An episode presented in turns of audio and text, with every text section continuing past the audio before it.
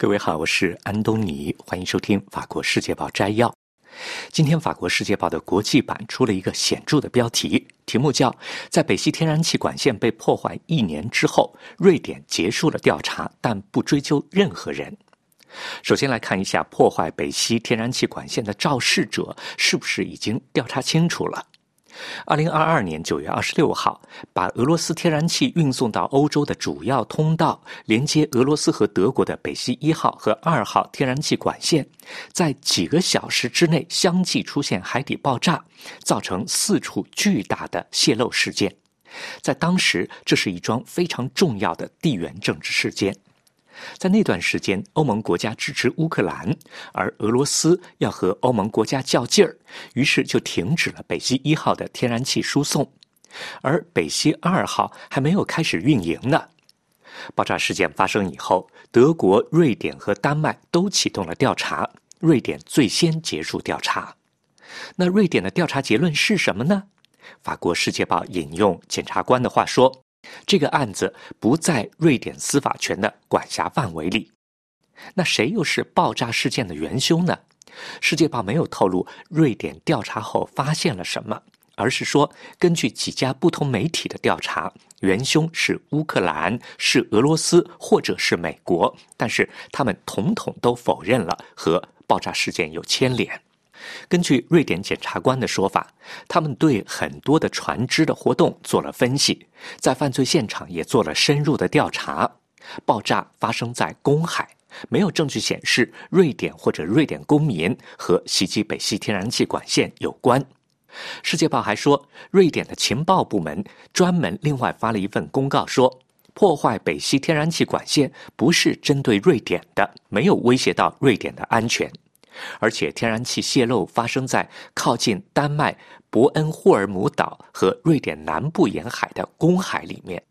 瑞典的检察官说，严重怀疑有一个国家是这起事件的幕后操手，而且他们明确了解自己会留下痕迹的。瑞典的检察官说，瑞典和德国有司法合作，所以瑞典检方会把文件交给德国的调查机构，这样德国可以把这些文件作为证据。而德国方面，联邦检察院的发言人说：“我们还要继续调查，目前没有消息可以向大家提供。”法国《世界报》说：“俄罗斯对瑞典的决定致以敬意。”克里姆林宫的发言人佩斯科夫说：“这样做很好，现在要看德国政府对他们开展的调查有多严谨。”佩斯科夫说：“关于到底是谁策划制造了这起事件，现在已经有很多信息了，而且都发表了。去年十一月，美国的《华盛顿邮报》和德国的《明镜周刊》联合起来做了调查，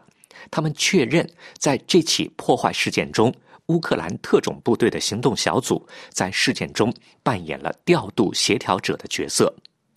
根据《华盛顿邮报》的报道，破坏北溪天然气管线的行动是背着乌克兰总统泽连斯基做的，没有让他知道。而泽连斯基曾经多次否认乌克兰和这起事件有关。去年六月，他对德国媒体说：“他绝对不会做这种事情，还说他要看证据。”最后，再来看看法国的经济。《世界报》说，法国国家统计署报告，法国经济有一点点起色了。今年一季度，法国的 GDP 可能会增长百分之零点二。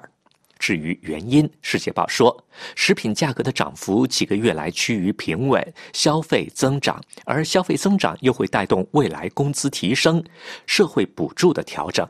根据法国国家统计署的预估，去年十二月，法国的通货膨胀率在百分之三点七，到了今年一月份，通货膨胀率在百分之三点一。估计到今年年中，就是中间的时候，通货膨胀率会降到百分之二点六。法国去年 GDP 增长了百分之零点九，实际上今年增长的百分之零点二的预估比去年还低，所以说只有一点点的起色。好了，各位，以上听到的是今天的法国世界报摘要，由安东尼编辑主持，感谢收听。